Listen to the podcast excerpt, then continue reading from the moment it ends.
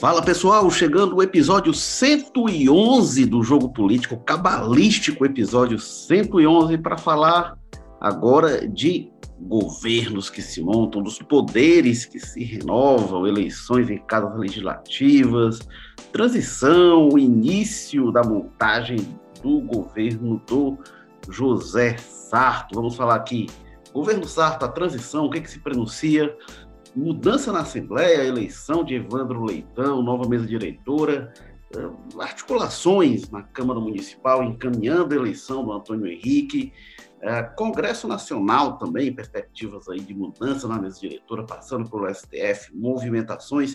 E para falar sobre isso, temos aqui Walter George, editor de política do povo, que não está de férias, apesar dos rumores que correram que o Walter estaria de férias, ele não está de férias, está aqui com a gente, colunista de política também, o Carlos Maza, que é repórter de política, é, é também colunista, e o Carlos Maza falando já do José Bonifácio, não é isso, Carlos Maza? Tudo bem com você? Opa, exatamente, Érico Walter, vamos aqui, né? Sempre um prazer estar aqui para debater política com vocês, e sempre com muita qualidade, graças a vocês, né? E o Walter Jorge falando, como sempre, da Sapiranga. Ali tem até um, tem uma girafa atrás do Walter, não sei o que é ali. O Walter agora está representando a fauna da Sapiranga. Tudo bem, Walter Jorge? Tudo bem, Érico, Maza. É, só faltava você falar na girafa mesmo, porque todos os bichos já tinham passado aqui pela. Agora, essa história das férias aí, fake news, né? Mais uma. Aqueles fake news que a gente gostaria que fosse verdade, mas infelizmente não é, mas está chegando o momento. Está bem pertinho. Então vamos lá, começando falando de governo Sarto, né? O que, que vai ser o governo José Sarto? A gente teve aí o início da transição. É, o Sarto disse que é, é, pretende manter alguns nomes do governo Roberto Cláudio, e não quer dizer que sejam é, esses nomes, mas a equipe de transição tem muito a cara é, da equipe é, do Roberto Cláudio, né? é o, vários secretários da atual gestão, e o Elcio Batista. Então está lá Samuel Dias, secretário de governo, que disputou com o Sarto a indicação, era o preferido do prefeito Roberto Cláudio, foi preterido, estava na campanha, voltou como secretário de governo, está lá na transição. Tem o Marcelo Pinheiro, que é o, o chefe de gabinete do Roberto Cláudio, Ferrúcio Feitosa, que também disputou com o Sarto na indicação, secretário da Regional 2, e foi coordenador de mobilização na campanha do Sarto. Tem o Renato Lima, que é o secretário de gestão regional, ele coordena as regionais, foi também coordenador de articulação na campanha do Sarto. E aí é uma coisa importante esse papel do Renato Lima, porque está previsto para o Sarto implantar aquela grande mudança das regionais, passando de 7 para 12. É, e aí o Renato Lima é alguém que conhece bem essa estrutura, então é um papel importante nessa transição e acho que ele é um possível nome aí é, na nova gestão. E tem o Elcio Batista, o vice-prefeito eleito, também na gestão. Então, muita gente, não quer dizer que sejam esses que vão ser mantidos é, da, da, da, gestão Roberto Cláudio na gestão Sarto, tem outros nomes cotados, né? A Manuela, secretária de Infraestrutura, tem nomes aí que são cogitados. É, uma equipe de transição que tem pouco a cara do Sarto, né? Em geral, na transição, a gente começa a ver qual a cara, qual a digital que o prefeito eleito vai dando. E todo mundo que a gente está vendo aí, a gente tem o Elcio, que é o vice-prefeito, que é ligado ao governador Camilo Santana, e outros nomes da gestão Roberto Cláudio. O Walter Jorge, essa equipe de transição dá para decifrar alguma coisa da nova gestão? O que, que ela sinaliza? Não, dá não, e eu acho que, que assim, não é, será nessa fase que a gente vai decifrar essa cara que terá o governo sabe? Acho que a tendência natural é que nesses primeiros passos, nesse primeiro momento, seja de fato uma cara de continuação mesmo, né? É, há uma consciência, e é importante que haja, do Sarto, de que se ele chegou à condição de prefeito, ele chegou à, à vitória, Primeiro, foi um processo de escolha que até passou um pouco ao largo, como lembrou você, do interesse do prefeito Roberto Cláudio. Realmente ele tinha outro nome de preferência, que inclusive está na transição, que é o Samuel Dias. Mas a partir de um certo momento, ele foi de fato abraçado pelo, pelo prefeito Roberto Cláudio, e de fato fez toda uma campanha de é, com apoio nessa gestão, né? na defesa dessa gestão. Então, nesse primeiro momento, evidentemente, ele está tá, tá chegando, então ele tem que chegar com todos os cuidados possíveis, e esse gesto de reconhecimento, digamos assim, para o próprio caso do, do Elcio, que você ressaltou aí várias vezes, o Elcio também lá no começo foi da gestão Roberto Cláudio, né? ele participou lá no começo, quando ele foi resgatado e levado lá para pelo Camilo para o governo do Estado, e aí ele, vamos dizer assim, ele cumpriu outra trajetória um pouco mais Teve, teve é, um upgrade, bom, né? Quando ele foi para o governo do Estado, ele... E aí o Elcio, assim, é, muito embora seja apenas uma, com esse perfil que você diz, pessoas da gestão atual e tudo, seja um, eu acho que é uma novidade muito importante, porque se há uma coisa que a gente tem uma grande expectativa com relação à, à era Sartre, que começa em janeiro, é exatamente qual a função que terá o vice-prefeito Elcio Batista, que é um perfil diferente dos vice-prefeitos que a gente teve. É um perfil diferente do próprio Moroni, muito embora o Moroni, lá quando ele foi assumir, houvesse muita expectativa de um protagonismo que ele acabou não tendo, né, de uma presença na gestão que ele, frigir dos ovos, acabou não, não assumindo. Com o Elcio, há uma expectativa, porque inclusive é um nome, ao contrário do Moroni, que já tinha toda uma trajetória até chegar a vice-prefeito, o Elcio está na sua primeira experiência eleito. Né? Ele tem esse, esse tempo de vida pouco, mas é sempre em cargos de confiança. Agora ele está eleito. Então ele tem um nível de segurança para fazer as coisas, para se portar, que ele nunca, nunca experimentaram. Porque se houver um desentendimento dele com o prefeito, não seria o primeiro. A história de Fortaleza está repleta deles, mas ele tem a segurança de que não poder, por exemplo, ser demitido do cargo de, de, de vice-prefeito. Então, isso pode dar ele uma segurança com relação a ações que ele nunca teve por exercer cargos que dependiam, que era dependiam de nomeação do chefe, né? Ou, portanto, podia ser desfeita a nomeação a qualquer momento. Nesse caso, não. Então, o Elcio é um personagem que, com relação a esse período novo que começa em Fortaleza, há uma grande expectativa em relação a ele. A presença dele no grupo de transição não surpreende por conta disso, porque, inclusive, é o vice-prefeito. Agora, digamos assim, alimenta mais essa expectativa de o, o tamanho e espaço que terá o vice-prefeito Elcio Batista, na gestão José Sarto, porque, como você disse, todo o resto são pessoas que estão aí ou estiveram, então, de alguma forma, dão essa cara de continuação. Eu acho que quem quebra um pouco essa cara, esse jeito de um governo que segue com nas mesmas linhas dos últimos oito anos, é exatamente, paradoxalmente, talvez, o Elcio Batista. É, o Elcio, ele, ele tem um mandato, né? Realmente não pode ser demitido. Agora, ele pode ficar sem poder, né? Quando a gente vai ver Pode ser esvaziado, como outros ficaram, né? É. é. O vice-prefeito ele tem o poder que o prefeito delega, tem, tem um salário garantido, isso aí. Intocado, mas a gente vê outros vice-prefeitos que bateram de frente e foram para o ostracismo, né?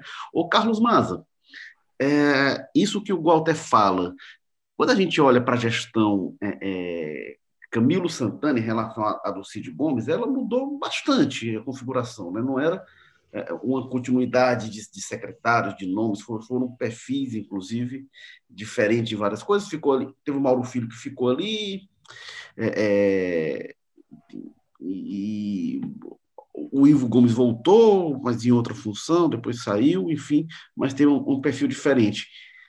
O Sarto, pelo que está desenhando, ele deve ser mais uma continuidade do que é o, do que é o Roberto Cláudio, do que o Camilo foi em relação ao Cid. Você concorda com isso? E o que é que a gente pode esperar de nomes do Sarto, pessoas ligadas ao Sarto na gestão? Você vislumbra já isso? Mais ou menos, Érico. Eu acho assim que essa, essa indicação de colocar esse pessoal muito ligado ao Roberto Cláudio indica com certeza essa questão, né? Até porque vai ser uma, uma, uma transição basicamente só para cumprir tabelas, né? Já que são muito aliados e já estavam ali mais ou menos próximos desde antes, na campanha se ficou isso mas eu acho que tem um elemento que me chama muita atenção nessa composição do José Sarto, que é que ele é uma equipe muito política, né? Assim, para os padrões que a gente tem de transição. Você vê só, a do Roberto Cláudio lá em 2002 era o Eudoro Santana, né? Que era do Plan For, foi forte ali na elaboração do plano de governo. O Aloysio Carvalho, que foi para a Controladoria, o José Leite Jucá, que era o procurador, advogado do Roberto Cláudio, e o Jurandir Gurgel, que foi para a Secretaria de Finanças. Ou seja, você vê aí, eram só nomes muito técnicos, gente, muita planilha, de tabela, né? É, e aí você tem aí o. o, o Menos o Eudoro, né? O Eudoro. É, o Eudoro tinha essa participação específica com relação ao plano de governo, né? muito forte nisso, então acho que acabou pesando mais isso. Mas você pega é, essa questão aí, você tem o Samuel Dias, que é braço direito do Roberto que é o cara que sabe das obras, então é natural que ele esteja né, ali, que é o homem que tem as planilhas tudo debaixo do braço, mas ele bota o Ferrúcio, que é um cara muito político, né? Quem sabe que o Ferrúcio é secretário regional 2 não é porque ele é, é um cara que compreende a máquina pública e, e os meandros da Regional 2. Ele está lá porque ele é político, porque ele é um cara que é do grupo do Ferreira Gomes, sempre esteve lá. O Renato, ele apesar de ser um técnico, ter entrado como nesse sentido, ele é um secretário conhecido é, nos bastidores pela articulação com vereadores, pela entrada dele nas comunidades, por ser um cara muito político. É um cara tão próximo dessa questão de articulação é, legislativa e tudo mais, que foi coordenador dessa área na campanha do José Sartre. Era o cara que estava dividindo a cidade em mapas e distribuindo para os vereadores e para aliados na hora de ir buscar voto. Então, é, eu, eu, achei uma composição surpreendentemente política. Essas equipes de transição geralmente é só Zé Planilha, né, como chama, é só o pessoal muito durão dos dados, dos números, né? É, para você ter noção, a, a, transição do Camilo tinha o Danilo Serpa e o Carlos Sobreira, que ninguém sabe nem quem é, que era o, o, titular lá da Secretaria de Planejamento e Gestão na época do, do CID. E o, e o aliás, o José Sarto vai num caminho diferente, bota gente assim com um perfil, um gabarito político muito acentuado. Então, o que, o que me parece, pode ser também né, só um sinal inicial que depois não se confirma, é que essa questão política talvez seja um pouquinho menos né, escondida na gestão do Sarto. A gente se lembrava que o Roberto Cláudio parece que tinha muita vergonha disso.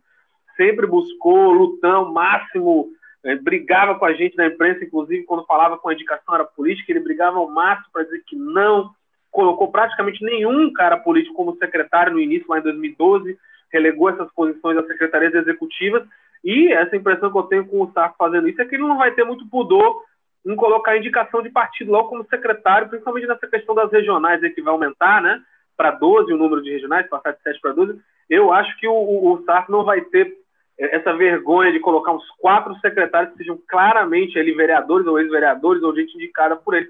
Pelo menos é o que essa composição bem política aí me parece indicar. É, tem alguns nomes que, que, que, são o pessoal de apoio técnico da transição, né? Quer ter o Laudélio Bastos, que é o secretário executivo lá do, do Samuel, tem a Flávia Bruno, que é coordenadora do Tesouro, é, Cristina Machado, que ela é executiva da, da CEPOG, da Secretaria de Planejamento. Aí, aí, é o pessoal que não, que não aparece na foto, né? É... é... mas tem dois nomes que me chamam a atenção, né? Tem, tem o, Pedro Rocha, que é o, que é o executivo do chefe de gabinete, que é, é presidente do, do, Comitê Gestor do Plano Diretor. Tem o Francisco Carlos, Francisco Carlos Bezerra, que é representando o Implanfor. E os dois nomes que me chamam a atenção, um é o Luiz Alberto Saboia, que ele, que ele é o secretário executivo da Conservação e Serviços Públicos. O Saboia, é, ele é um cara muito forte nessa área de mobilidade, e acho que ele é um nome muito provável de permanecer na gestão. É, e tal João Pulpo, que é o secretário executivo, de conserva, secretário titular de, da Conservação e Serviços Públicos, que é está acima do Saboia, e o João Pulpo, ele é advogado e ele sempre atua na área jurídica das campanhas, então acho uma presença importante. Eu estou muito curioso para ver quem são os nomes do Sarto, né? que não é do Roberto Cláudio, que não é do Camilo, que não é do Grupo Ferreira Gomes, quem é o time do Sarto. A gente costuma ver esses nomes, uh, muitas vezes, no, no, chefe de gabinete, né, isso é obviamente, é, em procurador, essa pessoa da área jurídica costuma ser alguém muito ligado ao gestor. Quando o gestor tem, é, é, é, consegue montar mais o, a equipe à sua feição, também na área de, de, infraestrutura, na área de obras, na área de finanças, tem pessoas mais, mais ligadas a ele, mas isso aí nem sempre. Isso a gente viu no próprio governo Camilo, que nem sempre nessas áreas se consegue. Mas eu estou curioso para a gente ver a digital do Sarto com mais clareza. E outra coisa que, que eu chamo a atenção, Walter, é isso que o, esse personagem que o, o Maza comentou, que é o Ferrúcio. O Ferrúcio, lá atrás, em 2012, chegou a disputar a indicação com o Roberto Cláudio, e ali ele era um secretário muito forte, secretário da Copa do Mundo, né?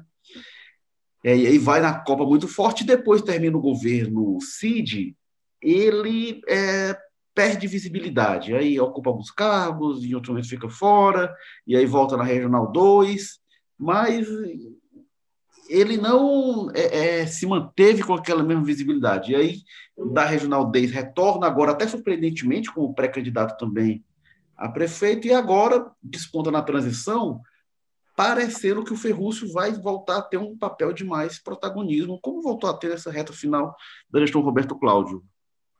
Pois é, e inclusive, lembrando que na época em que ele disputou com o Roberto Cláudio, ele até sinalizou um rompimento, talvez um rompimento não, mas um afastamento do, e como você disse, de repente voltou e voltou com força, voltou por voltou pelas beiradas, né, não voltou fazendo barulho, mas foi re, reocupando seu espaço ao ponto, como lembrou, de surpreendentemente ter constado na lista dos pré-candidatos, que voltou daquela movimentação no, no, no PDT. Eu, eu acho um, um, um movimento, digamos assim, razoavelmente. Agora, é, de fato, essa questão que você coloca aí do, da, da quando é que nós vamos ter a presença do Sarto? Na equipe de transição, ficou claro, como a gente disse aí, que são todos. Aí você ainda não tem o Sarto, a figura do Sarto representada em todo esse processo, a não ser por ele próprio.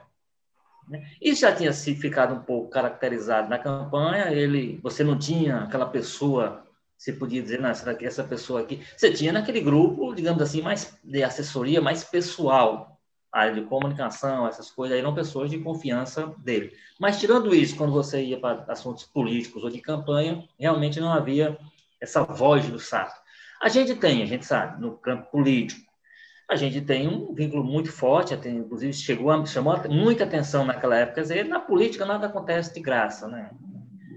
lembro que na época em que o Antônio Henrique foi candidato a, a a presidente da Câmara, uma das coisas que ele dizia, olha, é impossível o Antônio Henrique ganhe, porque o SAT já tem a presidência da Assembleia. Como é que você pega um subgrupo, né, um, pode chamar assim, dentro de um grande grupo político do PDT e dos Ferreira Gomes, como é que você entrega a esse mesmo grupo, o subgrupo, a presidência da, do, do Legislativo da capital e do Legislativo estadual? Então, se duvidou muito que aquilo fosse para frente em função dessa, desse superpoder que estaria concentrado e aconteceu que o Antônio Henrique, que é uma pessoa aí nesse campo dessa articulação política, eu imagino que seja um nome que vá ganhar, já, já, a gente pode considerar hoje praticamente um nome reeleito na Câmara, é muito difícil que surja outro nome com possibilidade de enfrentá-lo com todo esse contexto que a gente tem, mas certamente vai ser um nome de grande força nessa área política em especial, no, no governo Sarto.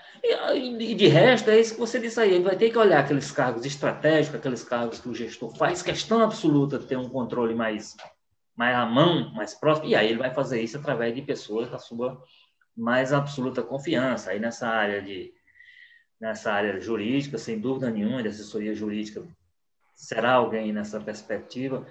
Agora, essas coisas, e o, e o, e o Sarto tem tempo suficientemente, suficiente de política para entender que essas coisas são, devem ser feitas com cuidado. Ele está chegando numa situação, primeiro, numa situação delicada, né? tem muita demanda por ser respondida a partir de janeiro, quer dizer, ele certamente não vai ter aquele, aquele tempo de lua de mel, ele já vai vir com uns problemas batendo a porta lá do gabinete dele.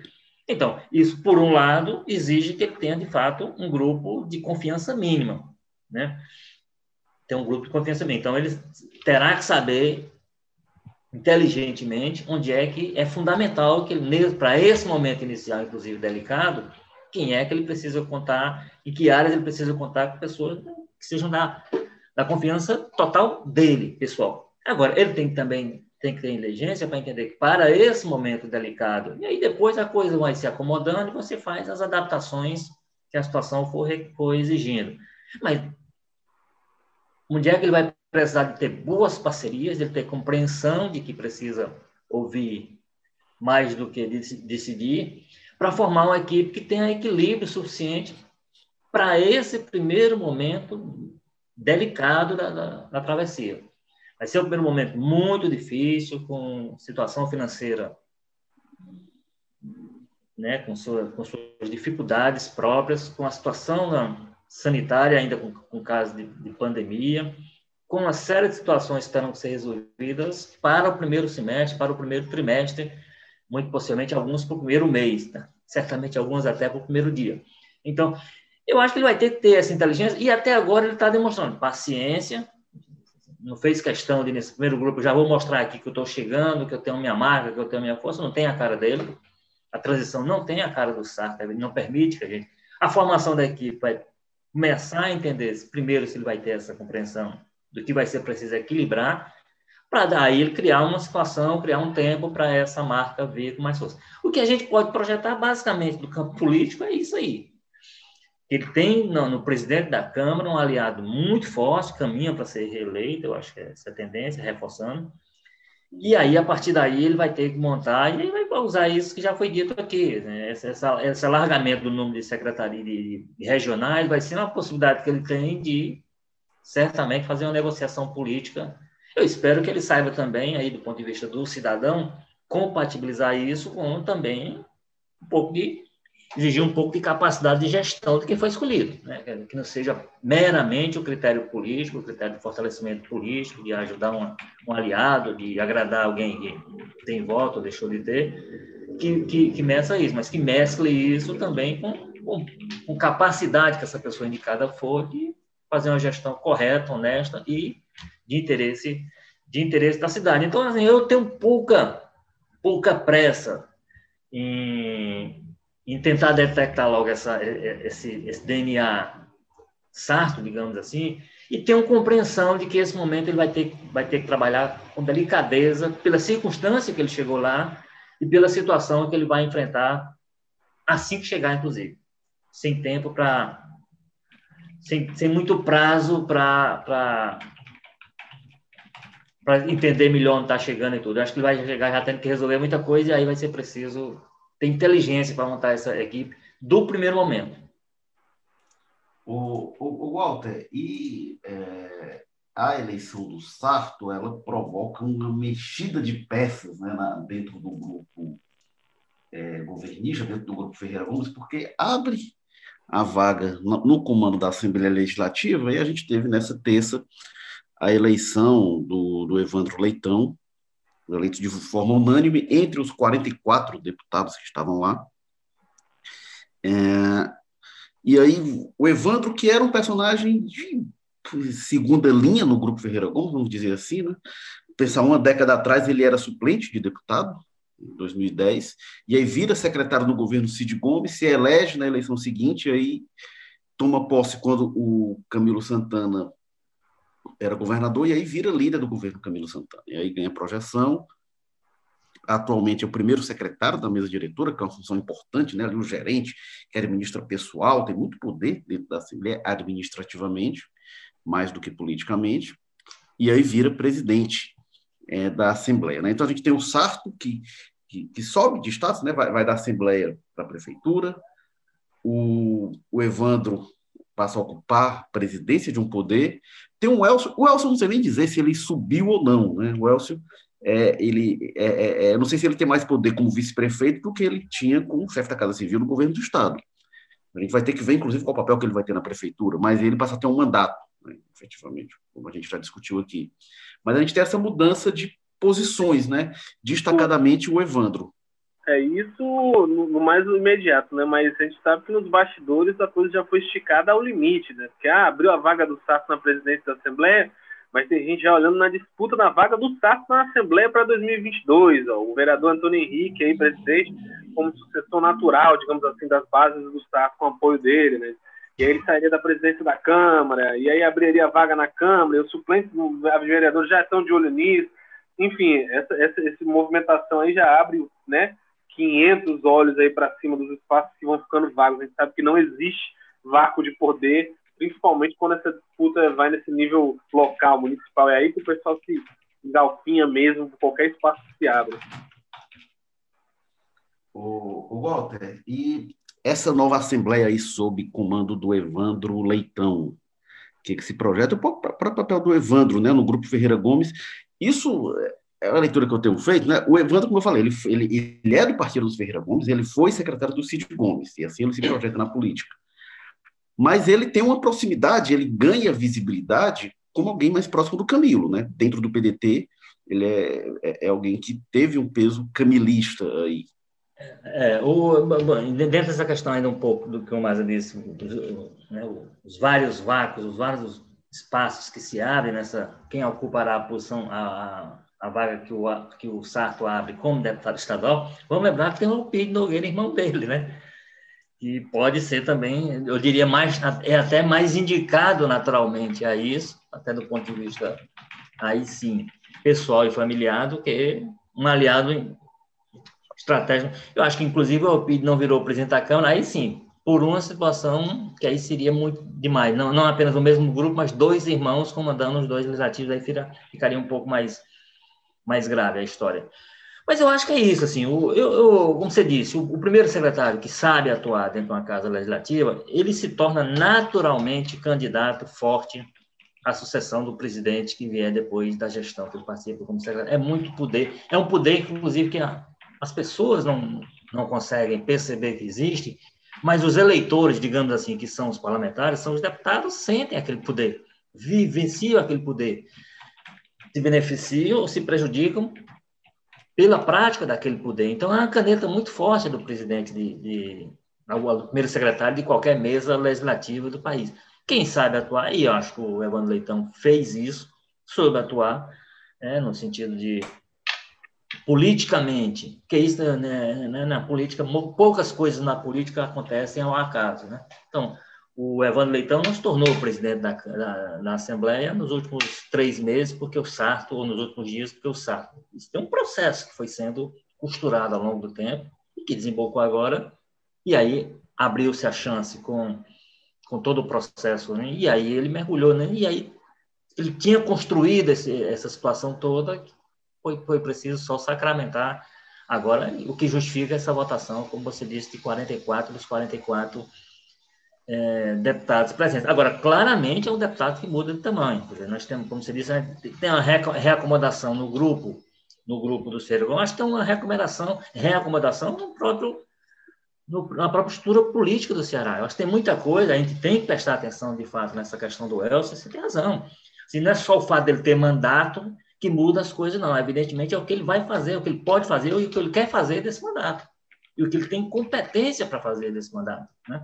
Que é aquela história também, você começa a crescer muito, você começa a incomodar o próprio prefeito, no caso, o, o governador, se você for visto, mas você começa a incomodar isso, começa a criar, criar atritos, você começa a passar do, do, avançar o sinal, isso começa a criar atritos, e aí é um problema, você tem que administrar é, posteriormente. Então, assim, é, é muito mais o fato, do, muito mais do que o fato de, de ele ter um mandato agora e não poder, por exemplo, ser demitido, ser demitido pode ser o menor dos problemas. Né?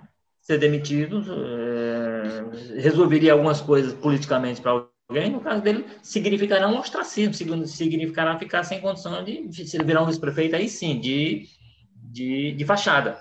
Né? Só para receber o salário no final do mês, ter a estrutura mínima, carro, não sei o que, essas coisas, oficial, mas não agir, não ter poder nenhum de vice-prefeito. Então, mas é um personagem que a gente tem que olhar. Próprio, a própria questão de como é que o Sarto passa a o que é que ele passa a representar? Né? A gente tem, do ponto de vista da oposição, a gente tem que olhar para algumas coisas também. A gente tem que entender o que é que, por exemplo, o vereador eleito, Ronaldo Martins, vai fazer com a quantidade de votos que ele obteve, se aquilo ali vai virar alguma coisa do ponto de vista político, ou se vai virar. Ele chegou a insinuar, por exemplo, que com os votos que tinha, se tornava naturalmente candidato à presidência da Câmara. Isso não tem nada a ver, ele sabe mais do que a gente. Aliás, ele, é, ele já tem mandatos parlamentares e tal, e ele sabe que o fato de você chegar lá com muito voto, quando, quando entra lá, você vira um dos 43. Você não vira o mais votado dos 43. Isso não, isso não tem peso efetivo. Tanto que o Evandro Leitão anda longe de ser o deputado mais votado, e, no entanto, vai ser o, está eleito presidente. Eu lembro, Walter, quando é. o João Alfredo foi o deputado mais votado, que até presidiu a sessão, que, que é a primeira sessão, que tem isso, né? O mais votado ele preside a primeira é, sessão. É. Mas só foi isso. Pois é, então, então assim, é, é, como esses atores novos, os novos que estão chegando e os novos que estão voltando. Como é que eles vão atuar dentro de um cenário que é um cenário diferente, como dizem, é um cenário, vai ser um cenário desafiador para esse primeiro momento. Agora, tem uma série de personagens, o Evandro Leitão é um deles, sem dúvida nenhuma que muda de tamanho, muda de status, muda de perspectiva. Agora, o que vai fazer a partir desse novo poder que está, vendo? A trajetória dele chega a ser impressionante, como se diz. A gente voltar um pouquinho no tempo, é um suplente de deputado que chegou lá vinculado basicamente ao futebol, Ceará, onde ele tinha sido presidente, e aí foi vira um, um, líder de governo sem absolutamente nenhuma experiência, que isso é uma coisa também característica dos governos que a gente tem tido. Vamos lembrar que um suplente deputado que o o Antônio lá do PT foi, foi líder do governo e tal. Então tem essas características. Agora, cada tanto que o Antônio Carlos depois não se elegeu nem deputado, era líder do governo. Então o Evandro Leitão, digamos, soube trabalhar essa, essas situações que ele foi conquistando, e aí chegou à condição de, de presidente. Então não é só o fazer, agora a gente tem uma série de atores novos e a gente tem que colocar o, o deputado Evandro Leitão nisso, né? a gente vai saber como é que vão como é que dentro desse novo cenário político que a gente vai ter, renovado em relação a essas peças, renovado em relação aos personagens, como é que como é que isso tudo vai funcionar dentro da, da política diferente que a gente vai ter e desafiadora. Né? Vai ser uma política muito, vai ser um ano muito difícil, não nos enganemos. A gente está com um ano dificilmente vai ser mais difícil é, do que 2020, porque 2020 é um ano, acho que, imbatível para a história. Vou bater aqui na madeira. Mas eu acho que esse vai ser imbatível para a história. Agora, vai ser um ano muito difícil ainda. Então, vai, vai depender de inteligência dessas pessoas que estarão em postos estratégicos para conduzi-los. É, a gente pegar a, a, Assembleia, né, o que tem de estratégico na Assembleia, a gente pegar os quatro últimos presidentes, um era o Domingos Filho, que aí sai de lá para ser vice-governador, é, outro foi o, o, Roberto Cláudio, que sai de lá para ser é, presidente da Assembleia, para ser, ser prefeito de Fortaleza, e agora o Sato também sai para ser prefeito de Fortaleza. E o Zezinho, nesse, né? Teve nesse meu tempo o Zezinho, né? Eu digo uma coisa, o, o, eu acho que o, de fato o Domingo saiu para ser o vice, né? Mas ele saiu pensando que ia ser o candidato sucessor do Cid Gomes, né? Ele já estava se escalando para isso, né, no futuro e tal, tanto que tentou e isso. foi preferido. É, só, só, o Zezinho que realmente não ganhou uma projeção maior do que tinha. E se a gente vê esses nomes, o Domingos era um nome muito forte, é, o Zezinho era um nome muito forte, e o Sarto era um nome muito forte, eram nomes cotados. Aí o, o, acho que o Evandro, mais do que o Roberto Cláudio, porque o Roberto Cláudio, quando ele vira presidente da Assembleia, era naquela disputa Zezinho Wellington, quem vai ser ali, o Wellington Landino cedia, o Zezinho Albuquerque não cedia, ah, não, vai ser nenhum nem outro, vai ser o Roberto Cláudio, que era mais jovem do que o Evandro, tinha sido vice-líder do governo, né? O Evandro tem um status maior, né? Que foi secretário e foi líder, e mais tempo de casa. É, mas me lembra sido, isso, sim. E tinha sido eleito originalmente pela oposição, né? Pelo partido de oposição. Isso.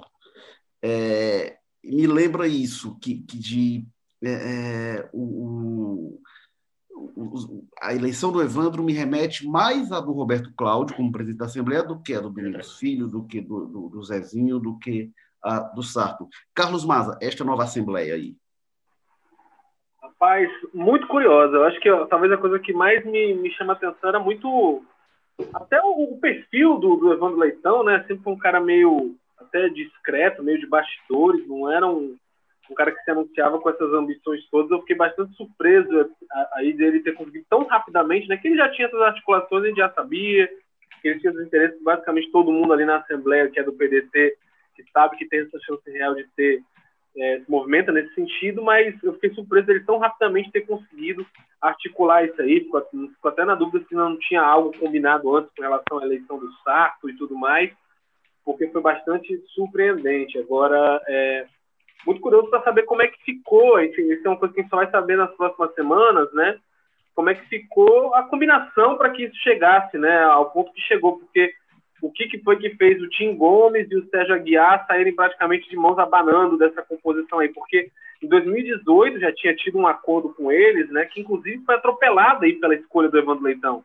Tinha tido um acordo, olha, quem entrar para a mesa diretora agora em 2018, né, quando o Sarto foi escolhido para presidente da Assembleia, tinha esse entendimento de que não voltaria a disputar agora em 2020 qualquer vaga na mesa diretora. E a gente viu foi não só o Evandro voltou a disputar, como foi na cabeça da chapa. Então, é, a gente viu assim que eles já estavam na quinta-feira, basicamente, já tinha aí o entendimento certo de que o, de que o Evandro Leitão ia ser o nome ali do PDT. Só que as discussões até domingo à noite ainda estavam acontecendo. Então eu fico muito curioso. Eu acho que isso é uma coisa que a gente ainda está apurando, a gente vai saber com o tempo, né? O que, que ficou aí de mago, o que, que ficou de coisa acertada, talvez para frente ou para a própria eleição, com relação aí para chegar a esse, consenso em torno do nome do Evandro Leitão. E é uma coisa que não é de imediato, né? Talvez a gente tenha que esperar dois anos aí para ver o que, que saiu disso. Agora, agora mas é, é interessante é o seguinte: acordo político às vezes é feito para ser descumprido, né? Mas oh, algumas argumentações, por exemplo, uma das argumentações que eu vi que eu achei interessante, não, é o seguinte: aquele acordo lá, ninguém se reelegeria para o próprio cargo. Não, se você, você não. Ninguém. O primeiro secretário não se elege para primeiro secretário, o presidente não se elege. Mas para outro cargo, pode. Quer dizer, claramente havia um acordo que foi rasgado aí, um acordo informal, um acordo não assinado, foi político, foi. Agora, é surpreendente, aí eu vou reforçar o que você disse, a forma, digamos assim, calma, serena, como reagiram tanto o Sérgio Aguiar quanto o Tim Gomes, que participaram dessas conversas lá para trás, poderiam cobrá-las agora, cobrar essas conversas agora, e no entanto aí, né, não, foi muito, não foi cumprido aquilo, mas tudo bem, é, né, e, e, e, ficamos fora completamente da mesa e tal. Então é porque, inclusive, em situações anteriores, a gente lembra que que, o que, é que essa confusão acabou, acabou gerando o fim do TCM numa situação dessa. Então, assim, é, é, surpreendente, de fato. Agora, acordos, e aí, eles são suficientemente. E aí, o, o Sérgio Aguiar, talvez, e o Tim Gomes são duas pessoas muito experientes e sabem que acordo desse tipo vale ou não vale, conforme a circunstância. A circunstância fizeram que não valesse. Fez com que não é, valesse esses acordos assim, não, daqui a dois anos vai ser assim, rapaz. É. esses acordos nunca são cumpridos. E esse, igual, nem esse assim que o pessoal não fica na mesma função foi cumprido, né? Porque o Fernando Santana, por exemplo, ele fica na Pois é, quando o primeiro vice-presidente, pois é, não, nem essa, nem essa. Tem, não tem malabarismo que explique.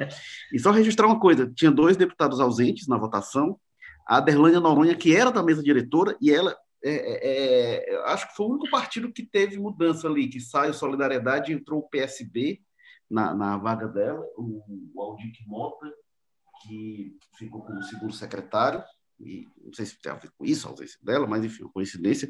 E o outro, é, é, acho que para surpresa de ninguém. Dá um prêmio para quem disser. É, André Fernandes também não participou da votação. O Evandro Leitão teve 44 votos, unanimidade dos presentes lá é, na votação. Agora, dessa composição. Oi, oi, Márcio. Não, o André Fernandes que já abriu uma guerra contra a vacina chinesa, né? Passou hoje amanhã fazendo vários tweets aí atacando, dizendo que não vai tomar, ah, o governador Camilo Santana vacinar ele, enfim. Pois é, enquanto a Assembleia Legislativa trabalhava, estava ele lá contra a vacina. É, Agora, eu fico curioso, esses nomes que se movimentaram, Maza e Walter, o que mais me chamou a atenção foi o Zezinho Albuquerque, porque o Zezinho Albuquerque sai da presidência da Assembleia, foi lá para a Secretaria da Cidade, uma secretaria de muita capilaridade, muita obra nos municípios. O Zezinho trabalha como poucos isso, mas é, ele sinalizou que queria voltar. Claramente, entre é, a Assembleia Legislativa e qualquer secretaria, a Assembleia está é, um degrauzinho ali acima, né? E ele sinaliza que não aceitou, ele já tinha três mandatos ali na Assembleia, aceitou, mas não era propriamente o que ele queria, e tinha intenção de voltar. Nessa lista que eu fiz, Domingos, Roberto Cláudio, Sarto e ele, ele é o mais ligado ao Grupo Ferreira Gomes, o, o papel mais, mais estratégico na articulação dos Ferreira Gomes, e aquele que talvez tenha tenha tido o prêmio menos vistoso, né? Não, não, foi uma posição de grande visibilidade. Como é que fica o Zezinho nisso, hein, o, o Maza? Rapaz, essa é a pergunta de um milhão de dólares, né, Phil? Porque não só ele, ele, ele sai da, da, Secretaria de Cidades agora, não deve sair, é, já tinha sinalizado isso, como o, o Zezinho tem virado um articulador muito importante para a base em vários outros partidos, né? Até que o Zezinho hoje tem o comando ali do PP, que é um dos maiores partidos da, do Congresso Nacional, então serve muito sempre se forma, quando se forma alianças eleitorais, chapas mesmo, ele sempre é bastante útil né, nessa questão até de recursos, de tempo de TV, e é um partido que está na base muito forte em quase o estado todo, né? Assim, é um partido que tem muita capilaridade, muita força aí, e que tem essa, esse, esse componente aí de ser um partido secundário dentro da base é, distante do controle do Domingos Filho, né, fora o PSD. Então, me surpreendo muito que, que, que o Zezinho saia de mão abanando nessa, talvez isso tenha reflexo até aí na secretariado do, do José Sarto, talvez a gente tenha nomes fortes do PS, do PP, dentro aí, porque o PP, enfim, é um partido que tem crescido em protagonismo nesse sentido aqui no Ceará, tem juntado muito, tem sido até uma alternativa a, a, alguns parlamentares que eram meio envergonhados de aderir à base, né, como o próprio Fernando Hugo, né, enfim, é, fico muito curioso para saber que, que, fim vai dar nisso aí, mas eu acho que ainda está muito cedo para saber. Agora a questão é, surpreendente, porque o Zezinho não é um cara de ficar quieto, né? Não é um cara de ficar na paz e ser. Toda vez que ele disputou a Assembleia, ele jogou pesado, né? Tanto que ele conseguiu aí três mandatos seguidos no comando da casa, um negócio praticamente inédito. Eu ainda estou esperando aí para ver o que, que vai sair disso. Ainda é muito cedo, mas com certeza ele não, não saiu de mãos abanando dessa, não. É, mas, mas ele também só vai com, com as bênçãos né, do grupo. Ele não, não vai na aventura solo, como é. o Sérgio Aguiar foi em outro momento. Volta, Jorge. É, e, e, e, lembrando né, que o Zezinho acaba de dar boas demonstrações de força eleitoral. Né? Como você disse, ele dispõe na mão, tem na mão uma máquina muito forte, né? máquina da Secretaria de Cidade, né? como o Mas reforçou, utiliza isso para além, inclusive, do seu partido, ele próprio cresceu, que é o PP. É, então, ele acaba. Não, o, que, o que demonstra mais uma vez que não, não necessariamente o que acontece nas urnas, a força que você demonstra lá fora, repercute dentro da casa, de uma casa política como é a Assembleia.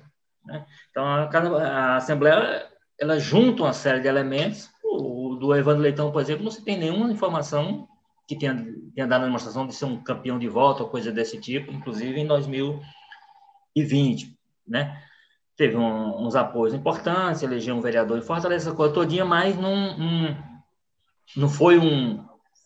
A força que ele demonstrou, a força que ele tem, é dentro, é dentro, no eleitorado interno, né? Reforçando tudo que a gente tem falado. Muito embora ele avançou em algumas prefeituras também, né, ligadas a ele, ele Como é que é? Avançou, ele também avançou em algumas prefeituras ligadas a ele, mas longe é, de ser um Mas nada extraordinário. Quando você compara, por exemplo, com o Zezinho, nada extraordinário, né? Então, eu, eu acho que reforça esse tipo de coisa. Agora, de fato, o, o, o Coronel Albuquerque, ao mesmo tempo que seria a pessoa capaz de fazer algum barulho, é também uma pessoa muito disciplinada. É Agora, mas... Por isso, é que tem muita, por isso é que tem muita confiança dos Ferreira Gomes, é exatamente por ser uma pessoa que, no momento em que uma situação foi, foi encaminhada, tanto que ele esperou muito, ele esperou a vez dele na Assembleia, logicamente ele esperava ter sido presidente é. antes do que ele foi de fato, mas ele sabia que tinha uma situação que tinha que ser encaminhada até chegar a vez dele. Então, possivelmente, ele viu de novo o bonde passar, vai esperar uma próxima chance. E agora, o que ele vai fazer a partir de agora? Principalmente, se ele não tiver espaço dentro do governo, ele perder essa Secretaria de Cidades, aí, aí a gente terá que ver o que é que, o que, é que pode fazer. Mas, em geral, costuma ser uma pessoa com disciplina para tocar as coisas conforme o interesse maior do grupo. Agora, essa questão que você falou, você fala de, de, de eleição, de sair forte e tal, de estar com o Zezinho, mas nesse sentido, o Sérgio Aguiar está dando um pau em quase todos os outros deputados do PDT e talvez muito no Zezinho, inclusive. Você pegar na própria eleição de 2018, o Zezinho teve ali 70 e poucos mil votos, o Sérgio Aguiar teve 101 mil, né? É, o, Sérgio Aguiar foi uma votação muito expressiva, pro, pra, a galera acredita muito dentro da base aliada, a eleição do Leônidas Cristina para deputado federal em 2018 foi puxada pelo Sérgio Aguiar. O Sérgio Aguiar nas bases dele ali, principalmente no litoral oeste e na região norte, quase todas deram votações assim disparadas, expressivíssimas para o Leônidas Cristino nessa região. Agora, em 2020, o Sérgio H venceu todas as prefeituras quase, tirando Granja, porque, enfim, seria avançar sobre o território de um outro deputado estadual, né, o Romeu de Guerilla, mas o, o Sérgio Aguiar venceu em quase todas as prefeituras que ele tinha interesse, em Barroquinha, Martinópolis, ele foi arrastando tudo. Então, assim, é, também não dá para esquecer isso. O, o, Zezinho ele tem essa força eleitoral, mas eu acho que a preço de hoje o Sérgio Aguiar cresce, vai vir num ascendente e está muito mais forte do que o Zezinho. Por isso que né, me surpreende até o, Sérgio. Talvez o, a questão que tenha feito o Sérgio aceitar descalado foi porque ele já tentou se rebelar uma vez, viu que a coisa não deu muito certo do lado dele, né? Que acabou extinto o TCM, acabou sobrando para todo mundo. O pai dele era conselheiro. E agora ele resolveu, rapaz, eu vou tentar, se eu for, vai ser na paz, vai ser na maciota, não vou mais chutando as cadeiras, não. E até por aquele episódio lá da, dele se surgir contra o Zezinho, eu acho que o nome do Sérgio Aguiar, do lado do nome dele, tem lá um xizinho marcado. Não sei se é, se é um X de caneta ou é de lápis, mas acho que tem um, um xizinho vermelho ao lado do nome dele. Pessoal fica de olho nessas coisas. É, agora, essa questão do Zezinho, realmente, em 2010, isso é interessante. É, ele era o nome do grupo Ferreira Gomes. O, o, que queriam, o que o Cid queria era o Zezinho eleito. Depois, na sucessão do Domingos Filho, o Domingos Filho sai para vice-governador, era o Zezinho. Como o Wellington Landim peitou ele lá e, e, e criou realmente um impasse, a saída política ao Roberto Cláudio, mas o nome do grupo naquele momento era o Zezinho. E, mas o fato de ter havido um impasse abriu espaço para o Roberto Cláudio. Então a gente, a política é, de Fortaleza do Ceará podia estar em outro lugar se não fosse aquele encaminhamento, né? Porque aí se abriu uma projeção realmente para o Roberto Cláudio que ele não tinha e ele vira prefeito. Agora. E aí, e aí, na, época, se não, e aí na época, se eu não me engano, o Zezinho foi para a primeira secretaria, né? Ah, ah, se não me engano, sim, Walter. Acho que ele ficou na primeira secretaria, na, na, na composição. Que aí é, ele articula. É. Agora, para a gente finalizar aqui, falar, você já pincelou, o Walter, queria também ouvir o Maza sobre a, a Câmara Municipal, né? encaminhada reeleição do Antônio Henrique, que é o nome ligado ao Sarto, inclusive antes do Sarto se eleger, se, se consolidar como nome para presidente da Assembleia, o Antônio Henrique é, se consolidou como nome é, para a Câmara, inclusive dos vereadores ligados ao Sarto. Né? O Sarto tem o irmão dele, a gente falou aqui do Elpídio, que é vereador, mas hoje o Antônio Henrique é visto como a pessoa, o vereador ligado ao Sarto, que conseguiu sobressair de uma forma que o Elpídio nunca conseguiu. E aí, talvez a oposição lance um nome que nem se sabe, é, se fala do Juliano Senna, que talvez não seja nem o, o, Ronaldo Martins, que se lançou, como o Walter comentou. É, o Carlos Maza, essa é, é, essa provável reeleição do Antônio Henrique é, é um trunfo para o Sarto, né? Quando a gente falou assim, a digital do Sarto, na Câmara Municipal essa digital já estava lá, né?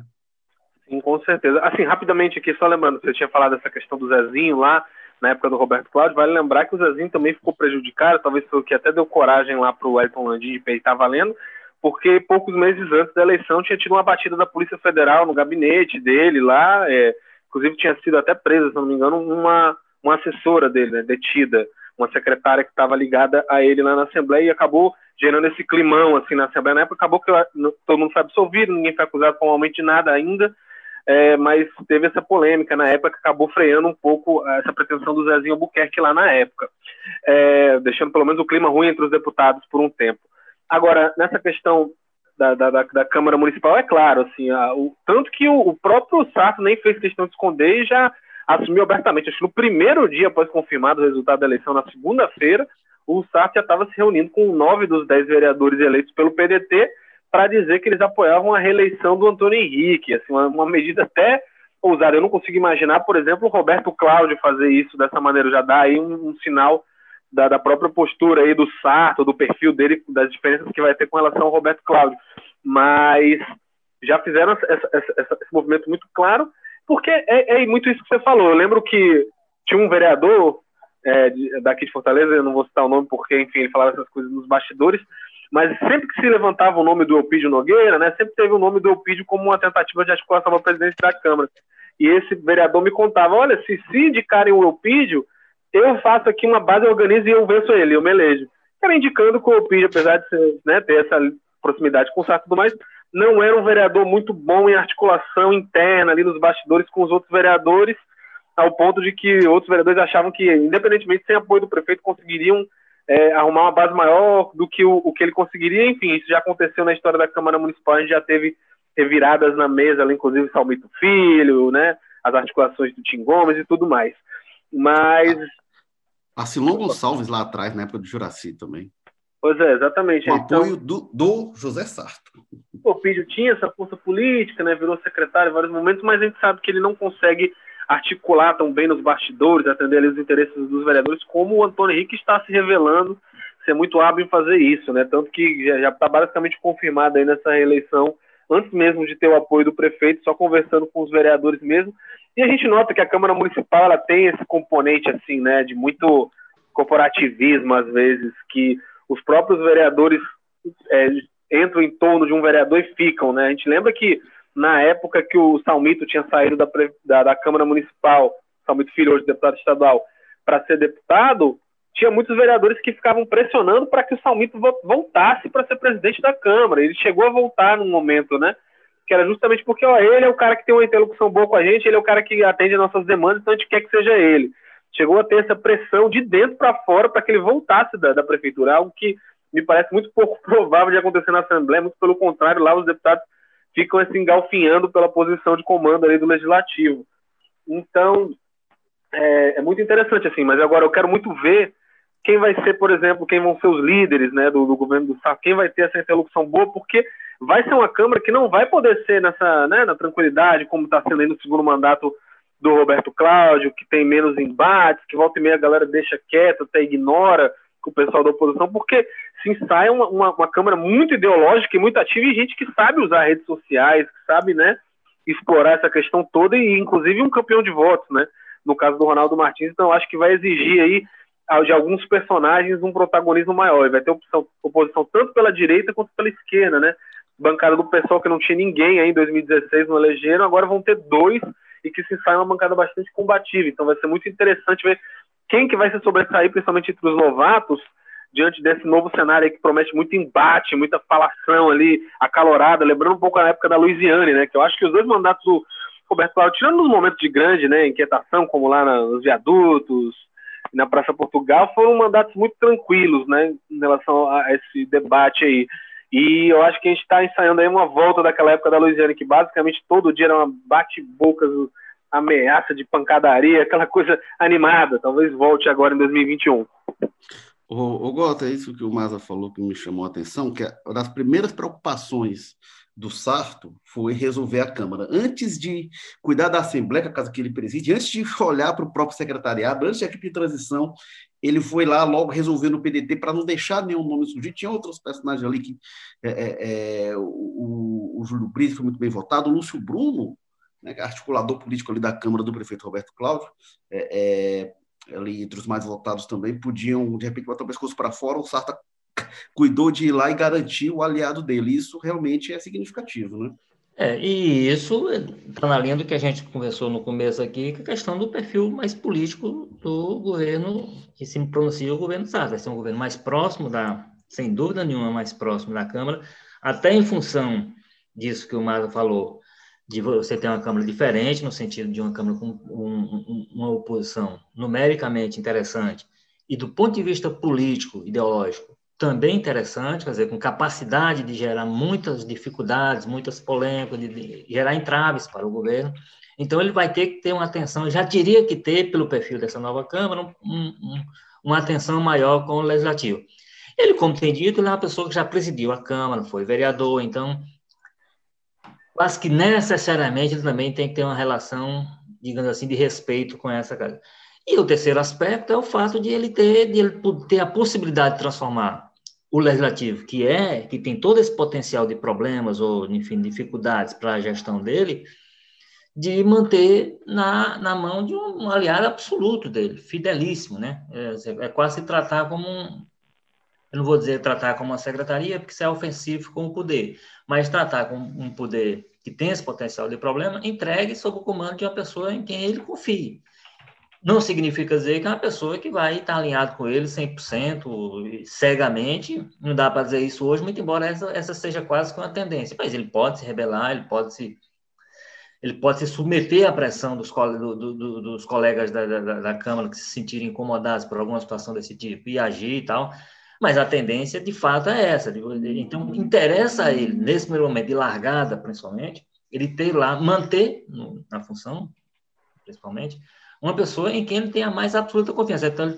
a pressa que ele demonstrou de resolver logo isso, para mim, se justifica nesse aspecto. Primeiro, para ser, de fato, um político, muito mais do que o Roberto Cláudio era, muito mais do que a Luiziana não tinha paciência para a Câmara, e aí, como se diz, terceirizou lá para o Tim, e ele deu conta da tarefa. É, então, ele vai ter essa aproximação, ele, e, e para que ele tenha essa aproximação, é importante manter lá, né, nem precisa dele e buscar essa pessoa lá do fundo, né, já está na cadeira, ele só quer manter. Então, agora ele precisa correr, como você disse, para já segurar todos os atalhos e ter todos os caminhos sob controle. E aí, dentro do partido dele, PDT, é importante que surja um nome qualquer de rebelião, que seja incômodo, ao poder, é, evidentemente, isso aguça a oposição, a oposição pode alimentar e tal, e criar um movimento, então ele quis estancar esse movimento, não é nem no nascedouro, é antes dele até aparecer. Né, se quer incentivar aquilo a fazer. Então, eu acho, eu acho que é um movimento natural do Sarto e esperado. É, é né, essa é, movimentação interna da Câmara, inclusive, é uma coisa que os opositores têm usado nas conversas de bastidor, é dizendo que o Antônio Henrique é muito ligado ao Sarto, ligado até demais. E, e ele diz, olha, a articulação que precisa ser feita com uma pessoa, que é feita com, com o presidente da Câmara e com a base do prefeito, você faz só com um, porque isso é a mesma coisa, e tem sido usado isso para tentar enfraquecer o nome do, do doutor Henrique, não acho que vá vingar, mas é o argumento que tem sido colocado nos bastidores, essa perda de força na Câmara pela proximidade demais com o prefeito, segundo consideram os opositores, naturalmente. Né? É, Jogo Político, episódio 111, edição em produção Mariana Vieira, o editor-chefe do Jogo Político, nosso Tadeu Braga, o editor de política Walter George, diretores executivos de jornalismo Ana Nadaf e Eric Guimarães, diretor-geral de jornalismo Arlen Medina Neri. E assim o Povo Mais, a plataforma multi-streaming de jornalismo e cultura do povo, você encontra em um só lugar notícias, reportagens especiais, documentários, séries, podcasts, livros, programas ao vivo e cursos, um pouco mais, muito mais conteúdo. Obrigado, Walter George. Até a próxima. Não estarei de férias, né? A não ser que eu seja comunicado posteriormente a esse programa, mas até agora não estou sabendo disso, não. Obrigado, Carlos Maza, que também não estará de férias. Não, não, infelizmente, mas é isso aí. Sempre um prazer participar aqui com vocês. Eu sou Érico Firmo e se tudo der certo, eu conto que alguém de repente diga que eu estarei de férias, né? Também não está previsto, não, mas quem sabe, é sempre uma esperança. Valeu, pessoal, até a próxima semana.